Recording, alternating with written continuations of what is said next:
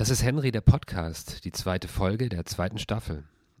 Mein Name ist Tobias Ruderer und das ist Musik von Richard Strauss, Violinsonate, Opus 18, der zweite Satz.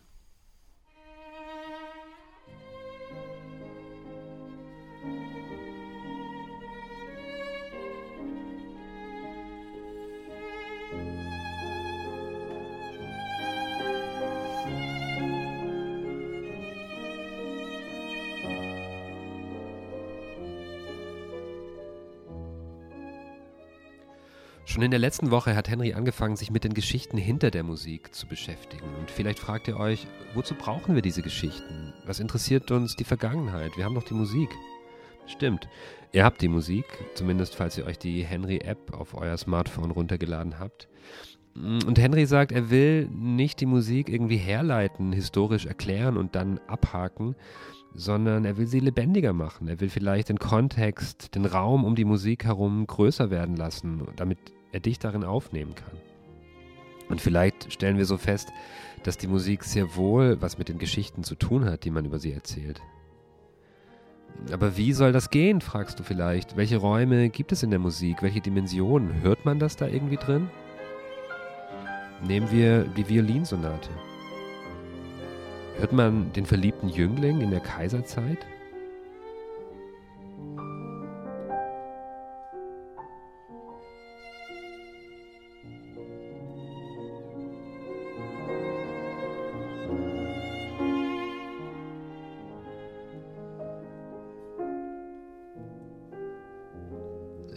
Ein überbordendes Talent, das schon im Alter von sechs Jahren angefangen hat zu komponieren und das zu diesem Zeitpunkt schon 200 Sachen geschrieben hat. Jemand, der beruflich erfolgreich ist und von einem guten Posten auf den nächsten wechselt.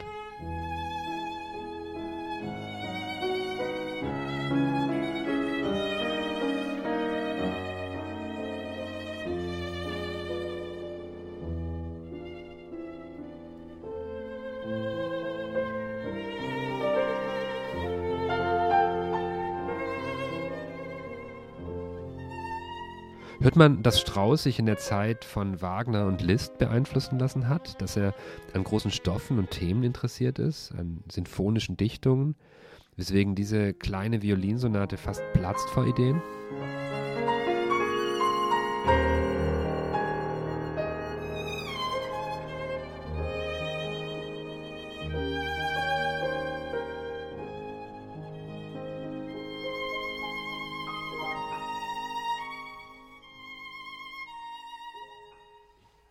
Oder hört man die Undurchdringlichkeit, hört man den zwiespältigen Charakter von Strauss, sein Kalkül und seine Fähigkeit, sich clever zu positionieren, was ihn erfolgreich durch die Herrschaftssysteme und Diktaturen gebracht hat.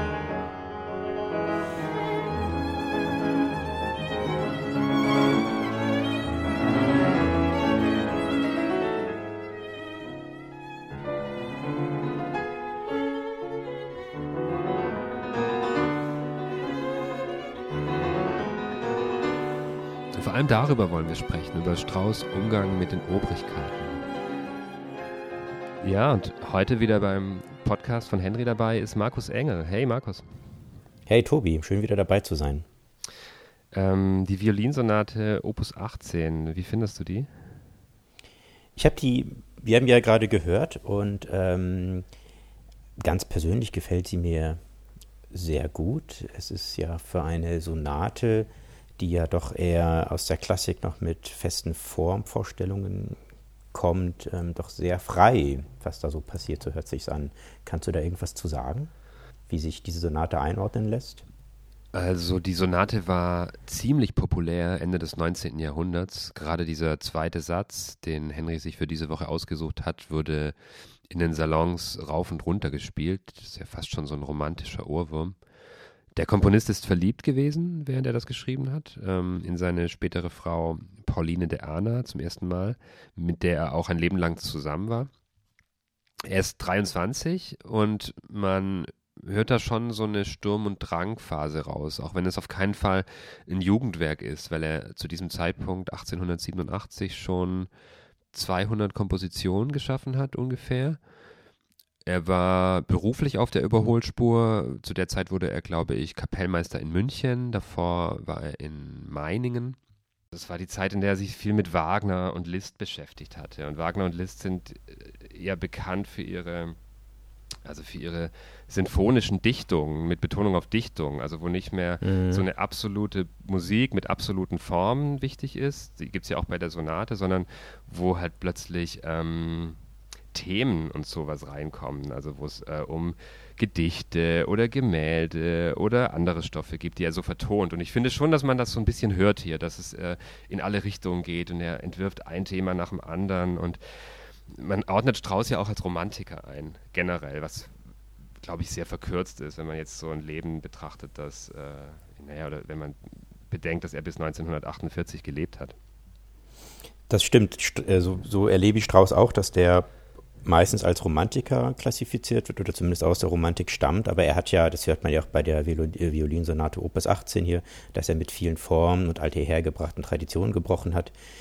Unabhängig von dieser Violinsonate, kannst du was dazu sagen, wie Strauss generell musikalisch verstanden wird? Naja, ich glaube, viele, das ist ja so ein bisschen immer das Ziel von Menschen, wenn sie sich sowas angucken, ist halt so eine Vereinfachung.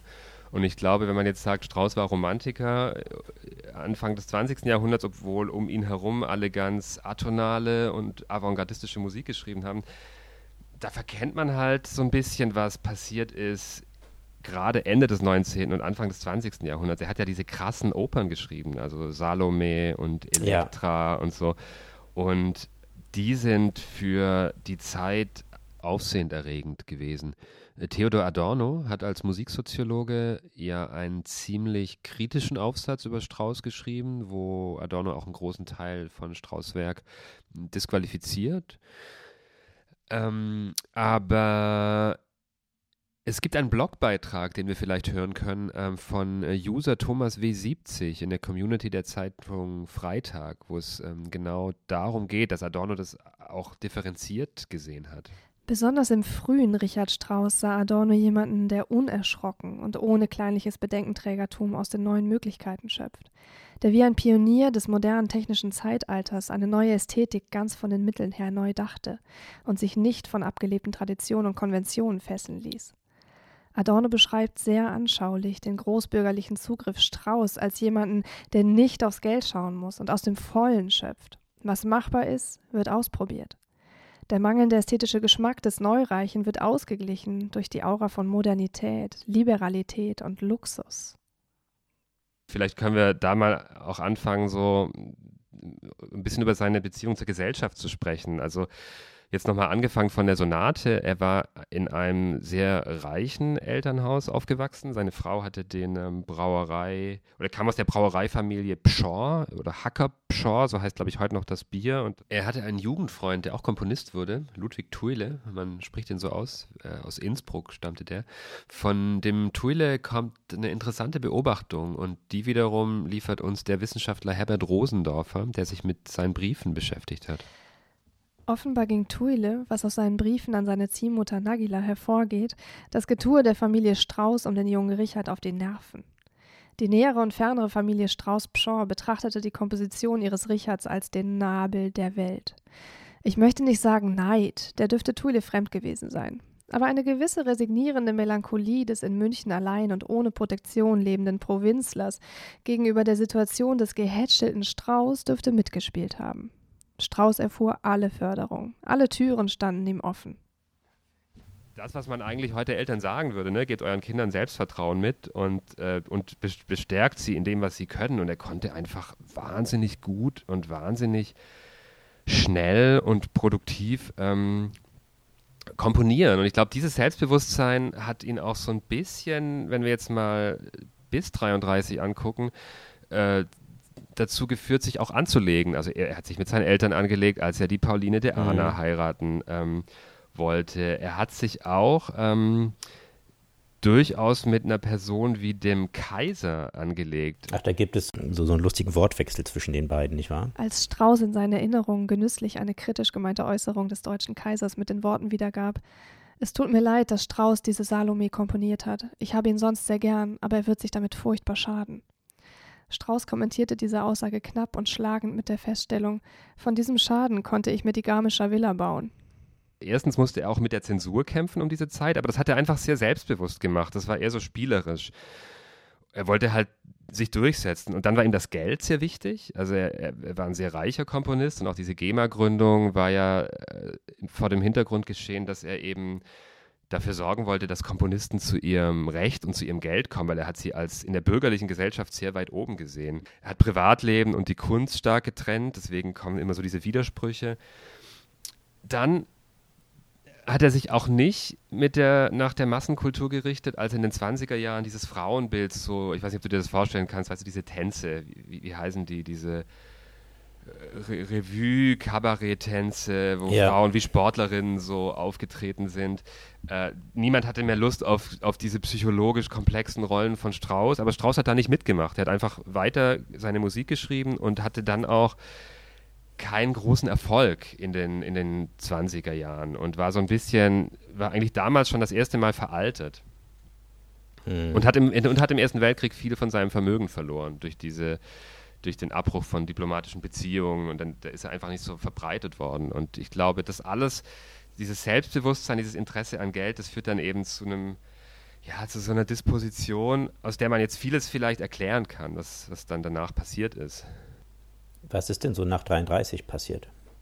Also zum Beispiel, es gab diesen Brief ähm, oder diesen, diesen Aufruf, Thomas Mann hatte eine Würdigung Wagners geschrieben, ich glaube für die Stadt München oder eine allgemeine mhm. Würdigung. Und die Stadt München hat dann so Kulturpolitiker ähm, und Kulturleute aus der Stadt haben dagegen protestiert, gegen diese, gegen diese Wagner-Würdigung. Und Strauß war, obwohl er es nicht gelesen hatte, obwohl es eigentlich niemand gelesen hat, auch einer der ersten ähm, Unterzeichner. Also was, was einfach so, er hat das dann hinterher auch als Dummheit bezeichnet, aber Strauß hat nicht lange gewartet, um irgendwie ähm, sich auf die Seite zu schlagen, von der er sich einen Vorteil versprochen hat. Das kann man schon sagen, naiv oder nicht. Ja, und er war dann irgendwann eben Präsident der Reichsmusikkammer. Also ähm, er hat sich immer mit den ähm, Leuten, die im Naziregime was zu sagen hatten, gut gestellt. Das, das kann man auf jeden Fall sagen.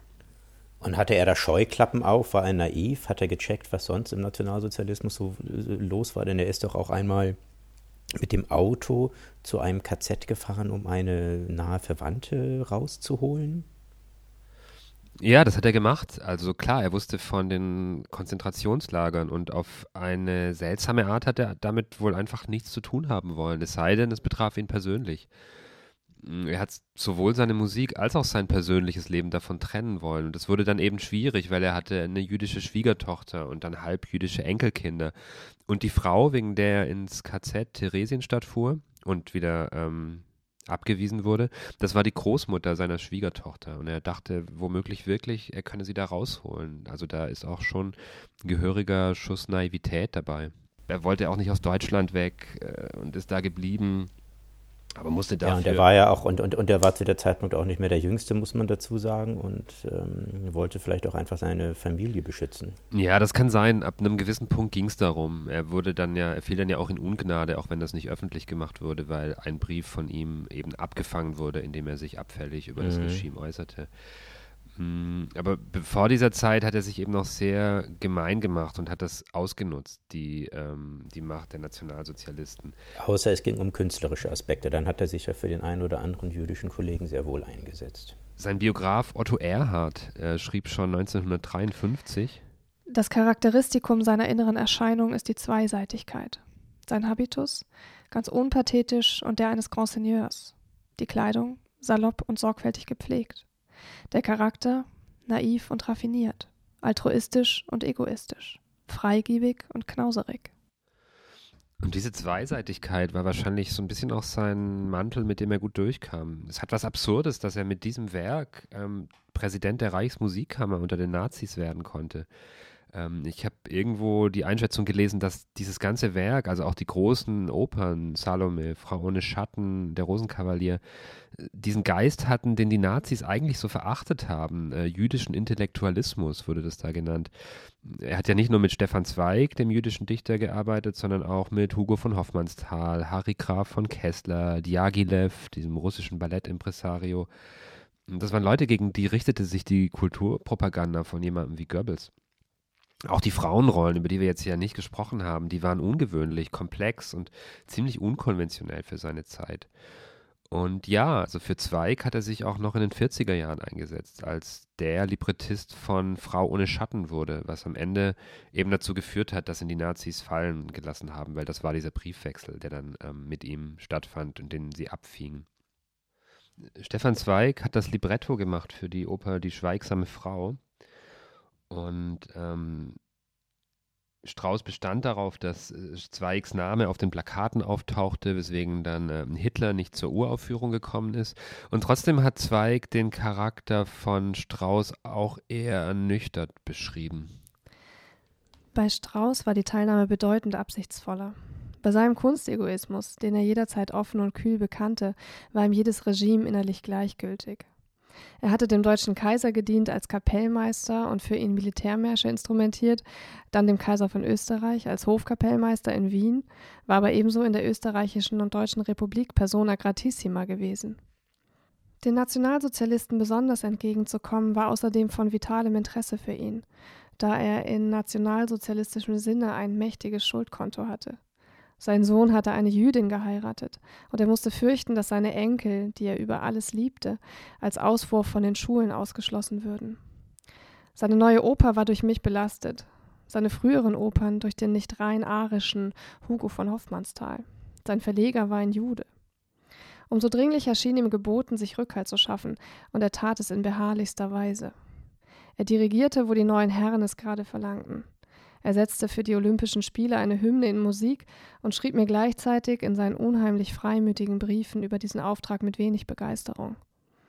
In Wirklichkeit bekümmerte ihn im Sacro Egoismo des Künstlers nur eines, sein Werk in lebendiger Wirksamkeit zu erhalten und vor allem die neue Oper aufgeführt zu sehen, die seinem Herzen besonders nahe stand.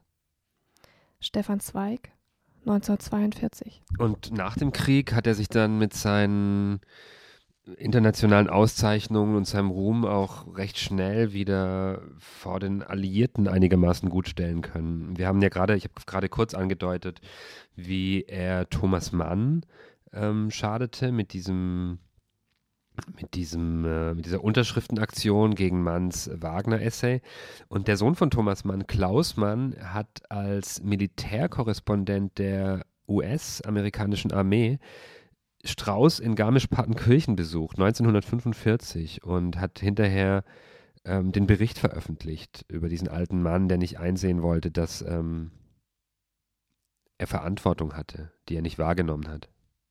Mit sanft sonorer Stimme teilt er uns mit, so Mann, dass die Nazidiktatur auch für ihn in mancher Beziehung lästig gewesen sei. Man habe versucht, Ausgebombte in seinem Haus unterzubringen. Man stelle sich das vor, beklagte er sich bei mir. Und dann meinte man, ein Künstler von solcher Sensitivität und dabei stumpf wie der Letzte, wenn es um Fragen der Gesinnung, des Gewissens geht. Ein großer Mann, so völlig ohne Größe. Die Größe, die man ihm zuerkennt. Und das ist der große Bogen, den, glaube ich, jede Erzählung über Strauß irgendwann macht. Das ist aber die Musik. Und ich glaube, was viele Leute an dieser Musik so fasziniert, ist, dass die auf eine eigensinnige Art so für sich selbst steht und äh, diesen Reichtum hat. Dass er sich da so eine Sphäre geschaffen hat von Kindheit an und, und diese Musik gemacht hat, die nicht so richtig sich aus der Zeit erklären lässt, die sich auch nie so richtig an Dogmen orientierte, die gerade so vorherrschten in der Kompositionsszene. Und heute klingt die auch an vielen Stellen altmodisch und manchmal auch historisch belastet. Es wurden zum Beispiel irgendwie zu Recht kritisiert, wie vor zwei Jahren irgendwelche Militärmärsche und Festhymnen für Nazi-Statthalter in Berlin aufgeführt wurden. Das alles auch in den Show Notes. Ähm, und es gibt aber eben auch diese äh, entrückten, vibrierenden Momente, die dem Ganzen irgendwie fast wie transzendent scheinen. Zum Beispiel hat er nach dem Krieg noch die vier letzten Lieder geschrieben für seine Frau Pauline, die einfach wunderschön sind und auf die sich auch Leute beziehen können, die äh, politisch ähm, und, und auch was so den Charakter betrifft, Strauß vielleicht diametral entgegenstehen würden. Und diesen Wunsch, auch die Leute zu erreichen, mit Schönheit und allgemeinverständlich zu sein und trotzdem versuchen, raffiniert zu komponieren, das ist eben auch schon angelegt in der Violinsonate, die Henry uns diese Woche vorstellt. Mit diesen Worten können wir zum Schluss kommen. Ja. Liebe Leute, das war Henry der Podcast. Ich schlage vor, ihr hört euch jetzt nochmal das Stück an, denn Henry hat eine eigene kostenlose App für iOS und Android. Dort gibt es die Musik zum Podcast und weiteres Begleitmaterial. Für das Henry Gesamterlebnis holt euch die App. Mehr Infos auf henry-recommends.com. Danke an die Musiker Jonian Elias Kadesha an der Violine und Matthias Susas Halvorsten am Klavier. Henry ist Teil der Digitalsparte von Podium Essling und wird gefördert von der Kulturstiftung des Bundes. Podcastproduktion Fun Verlag. Schnitt und Moderation Tobias Ruderer. Co-Moderation Markus Engel. Stimme Anne Busch. Vielen Dank für die Aufmerksamkeit und bis bald. Wiederhören.